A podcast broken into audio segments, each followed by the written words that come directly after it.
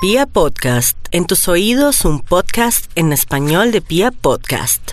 Atención, este podcast puede ser escuchado y reproducido por cachacos, rolos, paisas, costeños, santanderianos, pastuzos, chocuanos, sanandresanos, llaneros, boyacenses e incluso extranjeros que se sientan bogotanos y que adoren esta ciudad. Bogotá, su uso y difusión es libre. Entre más conozcamos de Bogotá, más nos vamos a enamorar de ella. Bienvenidos.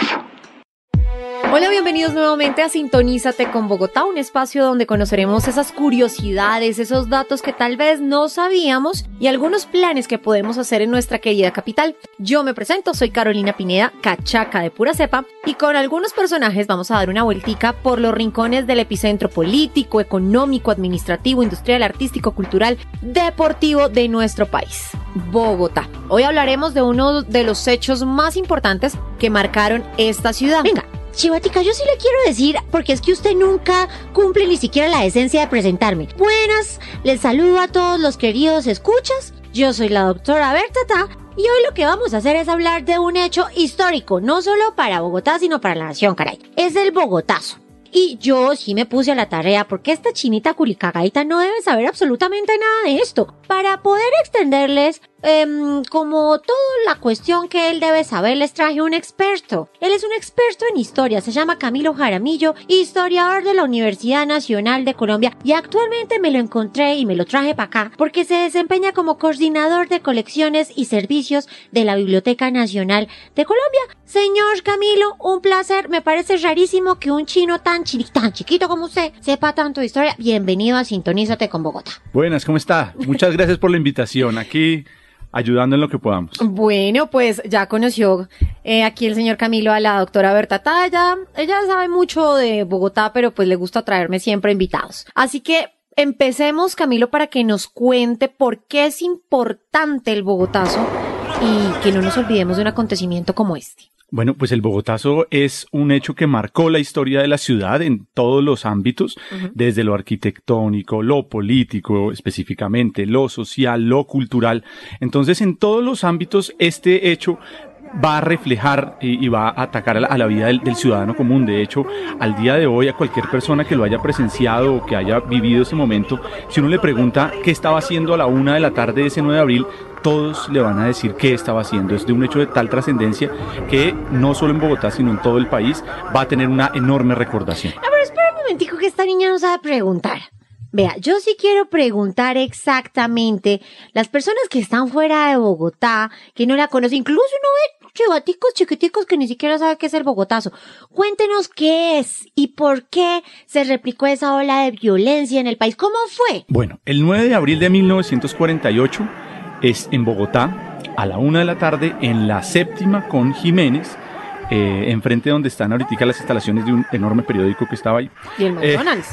y el McDonald's. sí. Eh, sucedió un hecho pues un, magnicidio político y fue el asesinato de Jorge Eliezer Gaitán. ¿Quién era Jorge Eliezer Gaitán? Jorge Eliezer Gaitán era un jurista, básicamente, era una de formación abogado, pero pues era un gran orador, una persona que estaba muy cercana al pueblo, a la masa, con una gran sensibilidad política y social, había tenido una serie de participaciones en unos hechos bien importantes relacionados con la masacre de las bananeras, con la defensa de algunos policías eh, en, esa época. Pero la masacre de las bananeras fue en, 1928. pero fue en el Urabá. Eso fue en el Magdalena. En el Magdalena. O sea, él estaba, tenía una incidencia en todo el país. Sí, y había tomado ese caso por las implicaciones sociales que, que implicó para la, pues para el país. Digamos, frente a una eh, empresa extranjera y el papel de, pues, y el, y la, el asesinato de estas personas. Entonces, tiene una, además, una simpatía enorme con, eh, con la gente del, del, pueblo, con la gente, pues, con, digamos, con la gente de Ruana, como se, se le puede decir. Yo era del Partido Liberal. Y era un líder que se había sumado al Partido Liberal, exactamente, había tenido una,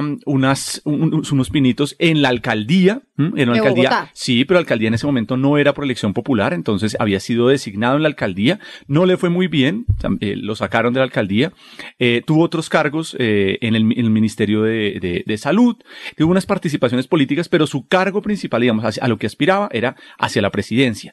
Y se venían las elecciones rápidamente y él era uno de esos candidatos a la presidencia. Era un momento muy álgido en, cuando la lucha partidista entre el conservadores y liberales estaba en un momento muy álgido, de mucha, mucha trascendencia. Y él había hecho así a, unos pocos días una gran marcha que se llamó la Marcha del Silencio.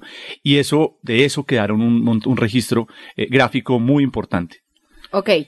Entonces ocurre que el señor Gaitán tenía su oficina por ahí cerca, hora de almuerzo. ¿Y qué pasó?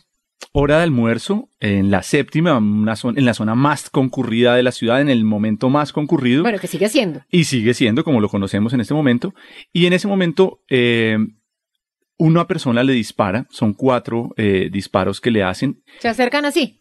Sí, le disparan de una. Le disparan por la espalda exactamente y eh, él está acompañado, Jorge Luis Gaitán está acompañado por unos amigos y son los que lo llevan rápidamente a la clínica central, que es la que está ubicada ahorita muy cerca, eh, desde detrás de la Luis Ángel Arango, como para que nos ubiquemos, es muy cerca. Ahí estaban pues como los, los médicos más importantes. Pero los llevaron fueron los amigos, ¿cierto que fueron? Los llevaron cargados así por toda la... Lo llevaron rápido, creo que lo llevaron en un taxi, porque estaban muy cerca y pues bueno, esto es una cuestión de vida o muerte. Y eh, Jorge López Gaitán muere en la, en la clínica central eh, en, horas de la tarde y, es, y la noticia de su muerte desata una ira por parte del pueblo. Pero Camilo, yo, a mí lo que me contaban siempre era que salían, habían salido a la esquina y a grito herido le dijeron, mataron al negro Gaitán. Y que hubo una foto incluso de él ahí en el cadáver en el hospital. Hay unas fotos, en las fotos que conocemos del, del cadáver de Jorge Lesen son en la clínica.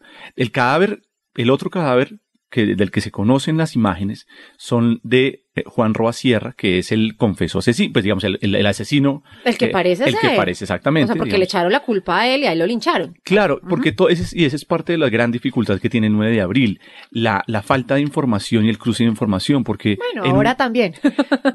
cosa que no ha cambiado mucho, exactamente. Porque en un primer momento lo que se pensó era que quien había asesinado a Jorge Gaitán era un policía conservador. Mm. Entonces, buena parte de la, del, del, del, problema del 9 de abril es la posición de la policía frente a este hecho. Y la policía, parte de lo que estaba diciendo era que ellos estaban defendiendo pues porque estaban siendo atacados. Y es el caso de la Quinta Brigada, que en el barrio de la Perseverancia se levanta también eh, y esto va a desencadenar pues parte del, del, imaginario de la fuerza que va a tener esta revolución en, en, en la ciudad de Bogotá, en un momento además muy álgido, porque el 9 de abril se estaba reuniendo aquí en Bogotá precisamente nada más y nada menos que todos los embajadores de la conferencia, la novena conferencia panamericana en un momento muy, un momento crucial y político para toda América Latina.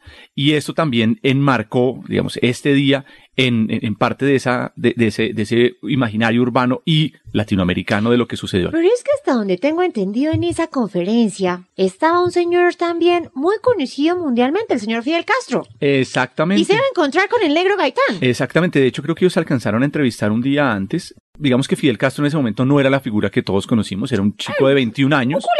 Sí, que estaba eh, estaba haciendo reuniones con, con, estudiantes y con frentes estudiantiles y con estudiantes latinoamericanos, digamos, en un proceso en contra de, lo que se estaba llevando a cabo en la conferencia panamericana, pero efectivamente, eh, Fidel Castro participó en los levantamientos, estuvo en la quinta brigada, y esos son relatos que él tiene eh, de entrevistas que ha dado, y su participación y lo que le implicó en el futuro político a, a Fidel Castro ese 9 de abril, pues él lo deja perfectamente retratado en todos sus escritos y discursos.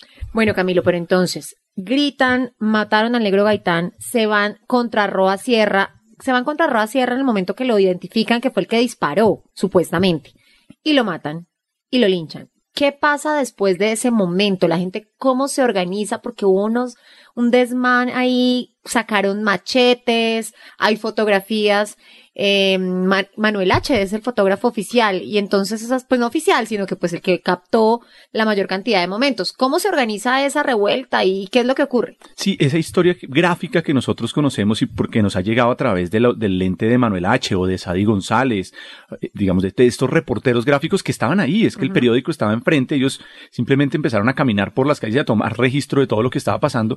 Esas imágenes lo que nos muestran es eso, un pueblo levantado eh, en, con todo lo que encontraron, saquearon algunos almacenes, saquearon almacenes con, con armas, y esto es lo que estamos viendo.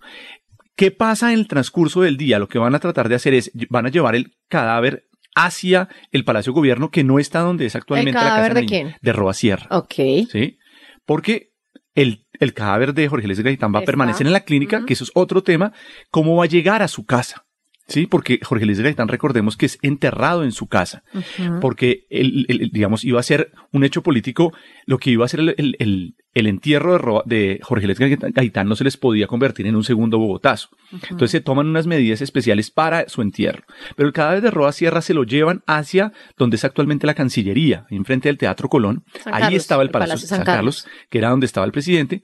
Tratan de llegar hasta allá y en ese proceso, pues hay incendios, hay saqueos y la ciudad va a sufrir un, un, un, digamos, un caos y una, y una devastación eh, en términos urbanísticos. Ahí se acabó el trolley. Ahí ese es uno de los, de los varios de los motivos que por los que acaban el, el, el trolley y algunos y otros, y otros medios de transporte que estaban funcionando, eh, pero además se afectan una gran cantidad de edificaciones muy importantes, o sea, el Palacio de Justicia, el Arzobispado, eh, la iglesias, las iglesias que se queman, los periódicos conservadores y que se queman. Entonces, ahí hay una, un gran impacto urbanístico y político en toda esa ciudad, desde la calle 19 hasta la calle Sexta, eh, específicamente por toda la séptima, que es un poco lo que vamos a ver después en esas imágenes que, que nosotros hemos podido conocer. ¿Y cuánto duran esos desmanes? Porque arrancan a la una de la tarde del 9 de abril. ¿Y en Bogotá cuánto duran? Porque esa vaina se traspola a todo el país. Exactamente, y eso es importante conocerlo, porque no, no es, si bien es un hecho netamente en- que ocurre en Bogotá, tenemos registro de, sus- de sucesos en Barranquilla, en Cali, en Medellín y en otras pequeñas ciudades. No de las dimensiones que tuvo Bogotá, pero sí hubo un levantamiento, porque rápidamente los liberales se tomaron medios de comunicación, específicamente la radio, la Radio Nacional, que estaba en la 26, ahí arriba del, del cementerio central, donde es actualmente esa, esa- esa zona, y ahí convocan a este levantamiento. Eh, eso es lo que va, digamos, a suceder en ese momento, pero básicamente hasta cuándo está, pues las, las implicaciones de esto llegan casi hasta el día de hoy, pero hasta el día 15 van a regresar los periódicos a circular. Vamos es a que tener pararon todos los periódicos. Eso sí no lo sabía. Claro, todos los periódicos paran porque la gente, hay un toque de queda y la gente no puede salir. Entonces los periódicos van a volver a reportar solo hasta el 15 de abril. Todos estos días, la gente básicamente no puede salir de la calle porque continúan los francotiradores en las, en las, en las, en los techos, en las ventanas. Y ahí es donde, pues donde buena parte de esta, de esta muerte va a continuar. Y estos son las imágenes también de los, de los muertos que están en, en estos, eh, en el cementerio central, que, pues que hasta el día de hoy reposan ahí. Y ahí está la escultura de, de la maestra Beatriz González. Yo no sé si la gente tenga historias en su familia, como yo soy bogotana, bogotana. Una tía abuela murió en ese, en ese enfrentamiento precisamente por chismosa, pues ni siquiera por chismosa. Y mi abuela se acuerda, mi abuela era pequeña, y se acuerda que estaba el novio y bajó, ellos vivían ahí en el centro, y bajó, y ella empezó a escuchar toda la trifulca porque fue justo en el momento, ellos no tenían ni idea qué pasaba, y Ángela, creo que se llamaba Ángela, asomó la cabeza y le pasó un disparo. Y ahí quedó, ahí quedó en la, en la casa. Y fue una cosa que de verdad, aparte de eso, entonces se transpola la violencia a las zonas nacionales y viene la violencia política, no solo, pues, que era conocida como los pájaros y los chulavitas. Pero entonces en Bogotá, ¿qué pasa con el, el cadáver de Roa Sierra? ¿Por qué se lo llevan allá? ¿Para qué? La historia del cadáver de Roa Sierra nosotros no hubiéramos podido conocer de él eh, sin el papel de los reporteros. Este trabajo de, de, de investigación fue muy complicado y de hecho pues hasta el momento nadie sabe específicamente quién lo mató, pero el trabajo que, hizo, que hicieron los periodistas de ese momento, eh, reporteros de la Crónica Roja, eh, que, estaban, que trabajan en el espectador o en el tiempo, fueron los que permitieron y el trabajo de los reporteros gráficos identificar a este personaje. Hay una columna que se llama El corbat, el cadáver con dos corbatas. Ah, sí. Y ese cadáver era el de Roa Sierra, pues que era com completamente desfigurado. Y es el, digamos, hay fotografías de él, y es el seguimiento juicioso que esos periodistas hicieron de, de, de estos días, lo que permitió allanar algunas pruebas para poder saber, bueno, Roa Sierra sí fue, quién era, de dónde venía, y son muchos de los insumos que la literatura, que autores como Miguel Torres hoy en día o Arturo Alape utilizaron pues para la creación de sus obras literarias y de todo lo que la, la, literatura y el arte ha podido beber de ese día del 9 de abril. Esas curiosidades que usted habla, las dos corbatas, ¿le pusieron una roja y una azul? ¿Eso es cierto? O las dos corbatas? Porque, y antes de que me conteste, señor Camilo, porque yo sí soy bien chismosa y lo quito, usted lo debe saber todo en historia y si no se lo inventa, ¿es verdad que el, el reloj de, de Jorge Eliezer Gaitán se detuvo cuando él murió? Pues ese es uno de los, de los, de las historias que hay. Creo que par- buena parte de los, de las pertenencias personales de Jorge Eliezer Gaitán quedan en el museo de, de Gaitán y ahí es donde se pueden ver. El museo de Gaitán ¿Dónde queda allí en queda? la 42 abajo de la Caracas, como con 17. Casa Museo Gaitán, que pertenece a la Universidad Nacional. La casa permanece, es monumento nacional. Hay que ir, yo no Eh, lo conozco hasta ahora. Jorge. Eliezer Gaitán fue enterrado no de forma horizontal, sino vertical. ¿Y por qué? porque Ese es parte de todo. porque la- muere parado. Muere- sí, morirá de pie. Él después su, su cuerpo es trasladado a otro sitio porque lo entierran dentro de la casa. Ajá. Dentro de la Sí, casa lo para entierran. proteger. Y luego lo sacan, hay otro espacio donde, donde él lo entierran, pero la casa se permanece como un museo donde están sus objetos personales, ¿Y esa hay buena parte de su archivo, y esa era la casa de él donde vivía con su esposa, Amparo Jaramillo, y su hija Gloria Gaitán. Y lo del reloj. Y lo del reloj parece que es cierto, yo no conozco el reloj, la verdad, pero pues algo debió haber pasado con el reloj. Hay muchas de las piezas en todo caso de, de- de- del, pues, hay parte de la historia de, del el libro de Juan Guillermo Vázquez es, inicia con un hueso de Jorge Eliezer Gaitán en donde uno de los proyectiles eh, lo impacta.